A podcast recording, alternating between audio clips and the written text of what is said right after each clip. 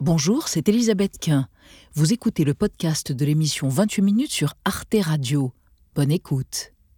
Touché, coulé. La séance est levée. Le Rassemblement national savoure la victoire tactique qu'il vient de remporter à l'Assemblée. En approuvant une motion de rejet portée par la gauche, le RN met à mal Gérald Darmanin et son projet de loi immigration. Le désaveu qui vient de s'exprimer est un désaveu extrêmement puissant, un désaveu aussi du en même temps, euh, qui est une véritable escroquerie politique. Marine Le Pen profite de la crise politique que traverse l'exécutif pour asseoir l'idée que le RN est prêt à gouverner. Jordan Bardella s'imagine même Premier ministre. Comme si l'ancien parti de Jean-Marie Le Pen récoltait en ce moment les fruits d'une longue et minutieuse opération de dédiabolisation et de normalisation. Depuis les élections législatives de juin 2022 et l'entrée de 89 députés RN à l'Assemblée, l'ancien Front National a tout misé sur la respectabilité. Les bisus RN ont reçu un mot d'ordre, surtout pas de vague, pas de provocation beaucoup d'émotions que de rentrer dans cet hémicycle. Nous avons eu une pensée pour euh, tous nos électeurs, ces millions d'électeurs qui votent pour nous depuis parfois des décennies. Marine Le Pen se sent pousser des ailes, d'autant que les partis d'extrême droite multiplient les victoires électorales en Europe, comme en Slovaquie en octobre et aux Pays-Bas en novembre. À chaque fois, Marine Le Pen s'en félicite. Ce qui nous anime, c'est l'ambition de vivre chez nous. Chez nous comme chez nous. En France comme des Français et en Europe comme des Européens. Alors, à six mois des élections européennes, le RN sort-il renforcé de la crise politique initiée par le rejet de la loi immigration? Marine Le Pen a-t-elle normalisé son parti au point d'envisager une victoire à la présidentielle de 2027 Qui fait monter le RN, l'opposition ou la majorité? Trois invités pour ce débat. Jérôme Jaffré, bonsoir. Vous êtes politologue, chercheur associé au CEVIPOF. Et selon vous, le succès du Rassemblement national est indéniable? Euh, il prospère car toutes les autres forces politiques, de gauche comme de droite, l'aident et jouent en sa faveur. À côté de vous, Thomas Legrand, heureuse de vous revoir. Thomas Legrand, éditorialiste à Libération, producteur à France Inter. Vous produisez l'émission Enquête de politique tous les samedis à 18h sur Inter, donc. Et vous ajoutez qu'imaginer le RN à Matignon, eh bien, on ne se serait pas posé cette question il y a encore six mois. Ça nous aurait paru à tous, vraisemblablement, totalement incongru. Mais aujourd'hui, le RN n'a strictement rien à faire. Il se contente de tirer bénéfice de toutes les situations. Et enfin, Perrine Simon-Naoum, bonsoir madame. Vous êtes philosophe, directrice du département philo de l'École normale supérieure. Votre ouvrage Sagesse du politique, le devenir des démocraties est paru aux éditions de l'Observatoire. Vous estimez que si le clivage gauche-droite s'est effacé sur de nombreux sujets, il demeure très important, notamment à propos de l'immigration. Plus l'immigration est au cœur des débats, plus le RN en tire des bénéfices. Et on démarre avec la déclaration du jour, elle est de Jordan Bardella. Exactement, j'accepterai d'être un Premier ministre de cohabitation. Jordan Bardella, le président du Rassemblement national, qui réclame une dissolution. Alors ce n'est pas la première fois, mais bien sûr, ça prend un écho différent dans les circonstances que nous connaissons actuellement. Jérôme Jaffré, c'est envisageable une dissolution? Alors, ce n'est pas envisageable dans l'immédiat. Pourquoi? Parce que seul le président de la République a le pouvoir de dissoudre l'Assemblée nationale. Donc, euh, quand M. Bardella demande une dissolution, mmh. euh, il se parle à lui-même euh, dans sa salle de bain. Mmh. donc, il n'a évidemment aucun. bonne guerre, vu les circonstances. Il n'a aucun pouvoir à le faire. Mmh. et deuxièmement, le président ne le fera évidemment pas, car il reviendrait avec une Assemblée nationale totalement ingouvernable et 50 à 60 députés de sa propre majorité en moins, hmm. qu'il enverrait donc à la défaite. Euh, donc c'est exclu. Maintenant, effectivement, euh, que M. Bardella se propose comme Premier ministre en cas de cohabitation, c'est d'abord une façon de dire qu'en aucun cas Mme Le Pen n'occuperait cette fonction hmm. et qu'elle se réserve pour la candidature présidentielle, hmm. euh, parce que ce serait une terrible épreuve pour le Rassemblement national d'aller à Matignon une terrible épreuve en ce sens qu'il aurait l'impopularité de l'exercice du pouvoir comme tous les exécutifs l'ont en France depuis 30 ans, mhm. et qu'en deux ans et demi, euh, un Rassemblement national à Matignon tuerait sans doute les chances de Mme Le Pen à l'Élysée.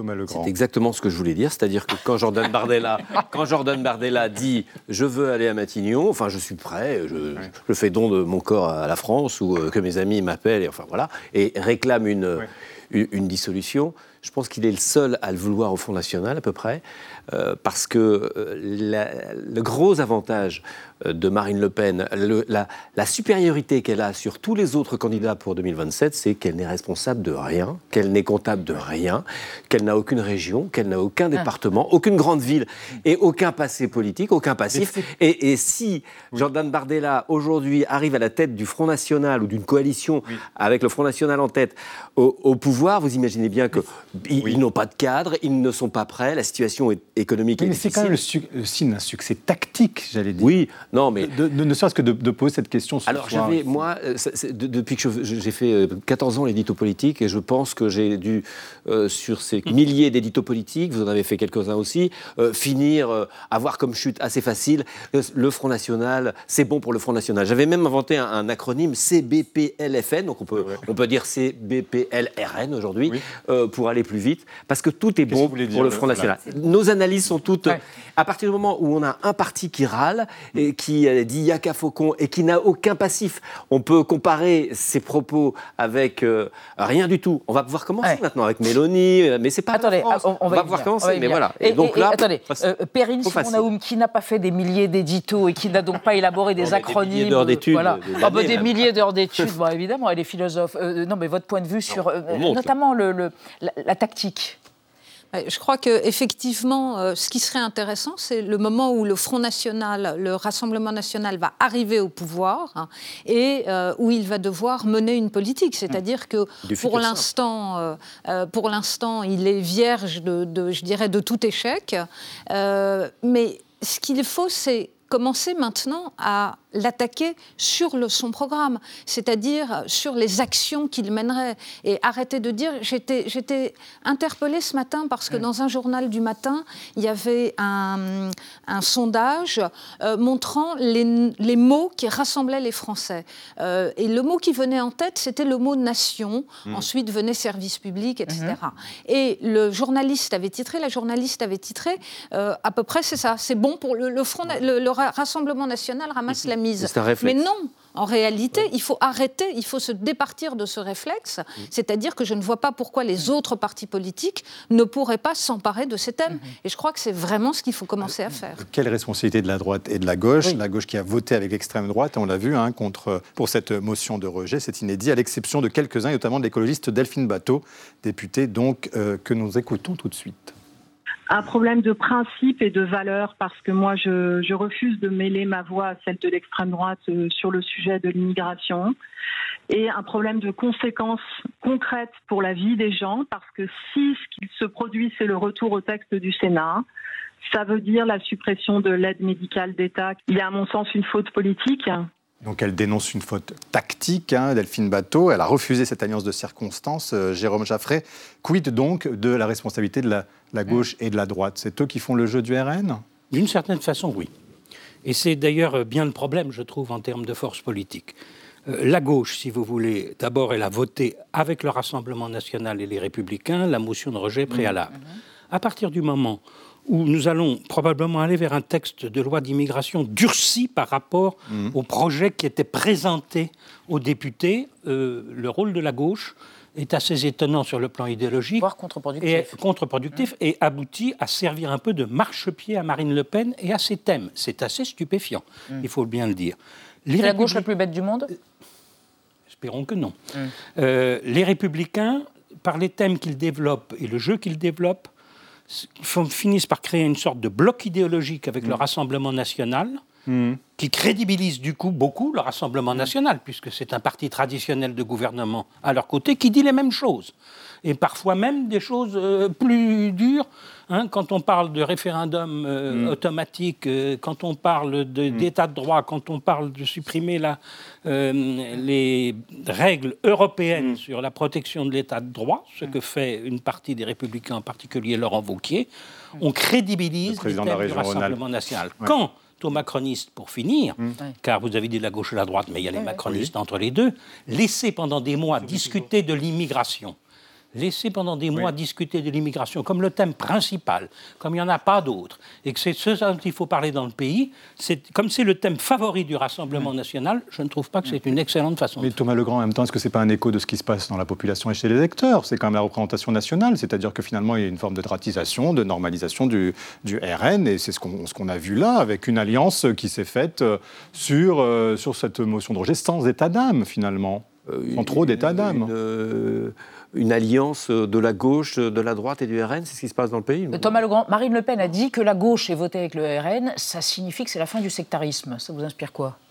Elle, essaye de récupérer ce, elle essaye de récupérer euh, ce vote très malhabile mm. de, la gauche. En fait, la gauche ne vote pas avec le RN quand le RN propose un texte, mm. mais la gauche n'empêche pas le RN de voter quand c'est la gauche qui propose le texte. Donc là, c'est pas la gauche qui a voté, c'est le RN a voté pour. Mais enfin, quand on dépose un texte de rejet, ça veut dire qu'on espère les voix de toute l'opposition. Et le problème de, de, de ce texte-là et de cette procédure-là, c'est qu'elles font d'opposition euh, qui, toutes réunies, font une majorité absolue, absolue pour dire non, mais qui ne peut pas dire oui, un oui alternatif. Dans toutes les grandes démocraties, il y a des procédures pour renverser le gouvernement ou pour casser un texte avant la discussion.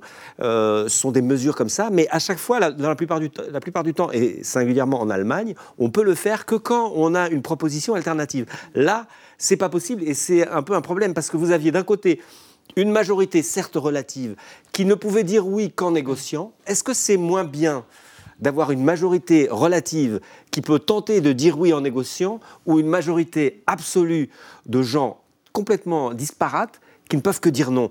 Euh, je trouve que pour l'intelligence de notre débat démocratique, euh, c'est quand même un peu problématique. C'était un mini-édito remarquable. Euh, alors, on va évoquer avec vous, Anna, le, dernière étape de la normalisation ou de la dédiabolisation. Et ça, c'est un baromètre du monde hein, qui le oui, prouve. Exactement, le baromètre du monde France Info, qui est réalisé par l'Institut Verian fin novembre. En fait, une référence solide car il pose les mêmes questions depuis près de 40 ans aux personnes sondées, ce qui permet d'observer des tendances sur la durée et de manière générale on observe plutôt la normalisation euh, du parti qui est jugé de plus en plus crédible pour accéder au pouvoir pour une partie des Français. Alors plusieurs chiffres, pardon, sont intéressants à observer. À la question, le RN représente-t-il un danger pour la démocratie? 70% des sondés répondaient oui il y a 20 ans. Aujourd'hui, ils ne sont plus que 41%. C'est une première. Première fois aussi que les Français sont plus nombreux à penser que le Rassemblement national a la capacité de faire partie d'un gouvernement plutôt qu'à penser qu'il n'est qu'un parti d'opposition. Là aussi, vous le voyez sur le, graphique, les courbes se croisent. Troisième point, près de la moitié des Français adhèrent aux idées et constats qu'exprime Marine Le Pen. Et parmi eux, 18% vont même plus loin et déclarent être d'accord avec les solutions qu'elle propose. C'est 7 points de plus qu'en 2019. Et enfin, quand on demande aux Français qui est le principal parti d'opposition face au gouvernement d'Emmanuel Macron, le RN arrive en tête pour la moitié des Français, bien devant la NUPES, 20%, et les LR, 4%. Perrine Simon Naoum, euh, le RN a réussi, on peut dire, euh, à passer le flambeau de la diabolisation à la NUPES et à Jean-Luc Mélenchon je pense que Jean-Luc Mélenchon a beaucoup travaillé pour. Euh, en réalité, euh, le, problème, c'est vraiment le problème du vocabulaire politique. Mm. C'est-à-dire que euh, ce qu'on voit, dans ce, ce qu'on voit dans ce sondage, c'est finalement que ce sont les discours du RN qui emportent l'adhésion, sans encore une fois que le RN n'ait jamais gouverné. Donc, on, se, bon, on espère qu'une fois qu'ils passeront mais ils font aux bonne actes, figure, ils se tiennent à carreau à Oui, bien sûr. Donc, ça, mais, mais, je dirais que c'est facile quand on a pas, euh, quand on n'a pas à gouverner, quand on n'a pas à agir. Mais c'est vrai qu'en même temps, ils ont imposé leur thème. je peux me permettre un mot sur ce que vient de dire euh, Perrine Simon-Naoum. Euh, on aboutit à la situation, finalement, à travers ce que vous dites, me semble-t-il, qu'il est souhaitable que le Rassemblement national accède au pouvoir pour faire la démonstration qu'il est incapable d'exercer le pouvoir. ça me paraît un peu dangereux comme type de raisonnement. Mais je pense que là où vous avez raison, c'est que la vraie campagne pour ceux qui ne souhaitent pas l'arrivée au pouvoir du Rassemblement national, mmh. c'est quand même encore une large partie des Français. Hein. La question n'a pas été posée directement. Souhaitez-vous mmh. que le Rassemblement national dirige la France? C'est la question qu'il faut poser maintenant pour les mmh. instituts de sondage. Mais qui sont les adversaires réels aujourd'hui euh, du Rassemblement national Et donc, on a une situation. Souhaitez-vous que le Rassemblement dirige vraiment le pays? Ça, c'est la question majeure. Et du coup, il faut se placer pour les adversaires de cette hypothèse en expliquant finalement que le programme que propose le Rassemblement national sur, ces différents, sur les différents points est un programme qui échouerait. Mais il faut l'expliquer avant l'élection, parce que si vous attendez le résultat et la victoire du Rassemblement national, c'est un peu tard. Oui, mais certes, Thomas Legrand, mais quand même, le RN apparaît aujourd'hui, ce qui est nouveau, comme un parti potentiel de gouvernement. Oui, et, je reviens, euh, pour répondre à cette question, je reviens à votre première question sur, le, sur, non, sur la diabolisation. Alors, diabolisation, normalisation, On a des tas de mots, parce que ça fait 15 ans qu'on parle de ça, donc il faut change de mots pour intéresser ce que je voulais vous dire tout à l'heure. Mais euh, il y a une partie de la population qui est en colère. Et donc, euh, les, certains partis politiques veulent incarner cette colère. Mais incarner la colère, ça ne permet pas euh, de passer le fameux euh, plafond de verre, ça ne permet pas d'accéder au pouvoir. Accéder au pouvoir, les gens ne veulent pas que ce soit des gens en colère qui aillent au pouvoir. Des gens. Donc, non, non, non. donc, le Front National a incarné la colère pour pouvoir monter jusqu'à 20-25%. Mais il fallait s'assagir pour pouvoir aller au-dessous. Au -dessus. Mais il fallait bien que quelqu'un incarne cette colère. Il fallait que cette colère soit soit représenté. Et Jean-Luc Mélenchon, est arrivé pour la représenter. Et, ça ne fait pas concurrence, parce que quand, le peuple est en colère, il a deux solutions. Mmh. Il a deux solutions. Soit il fait la révolution, soit il choisit une, une solution autoritaire.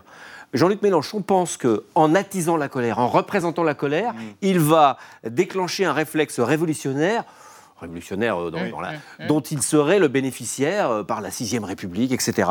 Or, euh, on voit bien que l'état d'esprit des Français est plutôt, et de, l'Europe et mm. du monde, est plutôt de chercher des solutions autoritaires. Donc, elle n'a pas besoin, elle n'a plus besoin d'incarner ça. Ça, c'est le prix.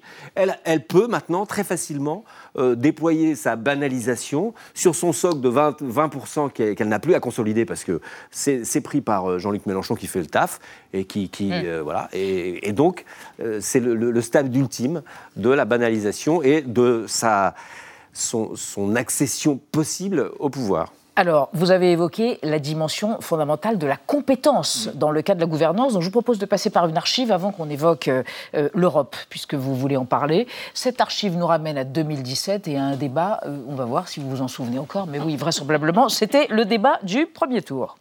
Les Françaises et les Français qui ont voté pour vous, comme pour M. Dupont-Aignan, je les ai toujours respectés. Je n'ai jamais fait de leçons de morale. Mais je les connais aussi. ça n'est pas eux que vous J'en ai dans ma ville, dans ma région. Je, dis juste une, je vous dis juste une chose. Regardez, ils, sont là. Ils sont dans les campagnes, dans les villes. Je parlais de ils votre sont sur les réseaux sociaux. je parle du parti de l'extrême droite. Les envahisseurs. Celui que vous dirigez. Oui, c'était l'entre-deux tours, mais vous aurez rectifié. Tout à fait. Perrine Simon-Naou, depuis, elle a rectifié le tir. Elle avait même dit, Marine Le Pen, que c'était une erreur, hein, ce, débat. Est-ce qu'il y a encore eh bien, des, faiblesses? Est-ce qu'il y a encore, j'allais dire, elle a dissipé tous les doutes sur une possibilité d'accès au pouvoir?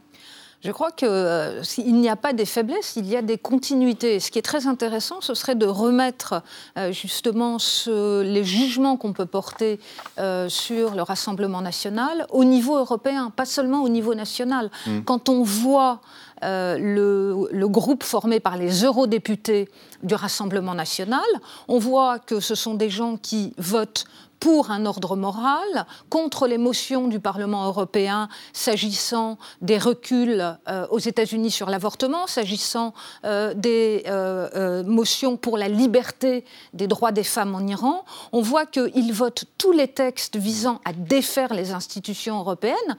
Donc, si vous voulez, en surface, il y a peut-être une dédiabolisation, mais en réalité, il me semble qu'il y a une continuité dans l'attitude populiste mm. du Rassemblement national et je crois que les gens qui voteraient pour ce parti euh, s'en mordraient les doigts très vite mm. parce qu'ils verront bien que finalement ce populisme, euh, d'abord, n'a pas de programme économique, ne tient pas ses promesses euh, au niveau politique, elle ne va pas arrêter l'immigration, par exemple. Qui peut croire que Marine Le Pen va arrêter l'immigration? On voit bien ce qui se passe en, Italie. en même temps, oui, en même temps, Jérôme Jaffré, euh, la banalisation. avec la réalité. oui, mais la banalisation, elle vient aussi des succès de l'extrême droite, nombreux dans les pays européens, qui sont un tremplin euh, favorable pour Marine Le Pen. Alors, c'est vrai que mm. le rendez-vous des élections européennes, c'est le 9 juin prochain, ah, c'est un rendez-vous éminemment favorable au Rassemblement national, c'est-à-dire que euh, nous allons avoir une poussée populiste en Europe, une poussée des partis d'extrême droite en Europe, très vraisemblablement, qui ne leur donnera pas une majorité au mm. Parlement européen, ne nous y trompons pas. Mais vous avez une élection idéale, c'est-à-dire ça n'est pas une élection d'attribution du pouvoir national. Vous, mm. n'êtes pas à vous demander si c'est bien ou pas bien l'idée que Mme Le Pen dirige la France. C'est une élection traditionnellement d'hostilité au pouvoir en mm. place. Ah, ah, idéal. Et quelle est, vous l'avez dit, Elodie, dans le sondage, quelle est la principale force d'opposition? Les Français répondent le Rassemblement national. Mm. Donc c'est à la fois la force d'alternance aujourd'hui pour beaucoup de Français et ça reste le parti anti-système. Ça combine mm. les deux choses et évidemment c'est des atouts. Mais le bilan, c'est que je constate que le Rassemblement national a gagné les élections européennes déjà en 2014, les a gagnées en 2019 et qu'il a perdu les deux fois suivantes l'élection présidentielle. Oui, à la différence. Donc ça ne suffit pas. À la différence, Thomas Legrand, qu'on voit avec l'exemple de Mélanie, l'extrême droite au pouvoir pour les Français, ce n'est pas une dictature. Elle revient en arrière sur ses décisions, mais quelque part, elle respecte le jeu de la démocratie. Et les Français disent, peseraient de dire aussi, elle évolue finalement en fonction des, des, événements, elle est pragmatique. Elle n'a pas fait de coup d'État, oui. Oui. Et non, mais, mais est-ce que ça ne peut pas être elle, évolue stratégiquement et je voudrais revenir à, l'extrait que vous avez montré, les, les espèces de. Ah, le, de l'entre-deux tours, le débat euh, Le Pen-Macron. 2017, donc la première élection d'Emmanuel Macron. Elle, avait des, elle, cassait les codes, elle voulait. Elle était comme du Trumpisme. Oui, du Trumpisme. Et elle avait fait une erreur quasiment anthropologique. Elle pensait que, euh, puisque Trump avait été au bout euh, de la provocation, il avait cassé toute l'idée de la bienséance politique, il, y avait plus il ne respectait rien. Elle faisait quasiment ça, pas à ce point-là. Et, là, elle s'est trompée parce que, disons, pour schématiser, le petit blanc qui vote Trump aux États-Unis, déteste l'État. Il veut moins d'État. Euh, le petit blanc qui vote, Le Pen euh, en France, il veut plus d'État. Il veut un État fort. Il n'aime pas les gens qui sont à la tête de l'État, mais il veut de l'État. Et donc, et, ça, il n'a pas aimé.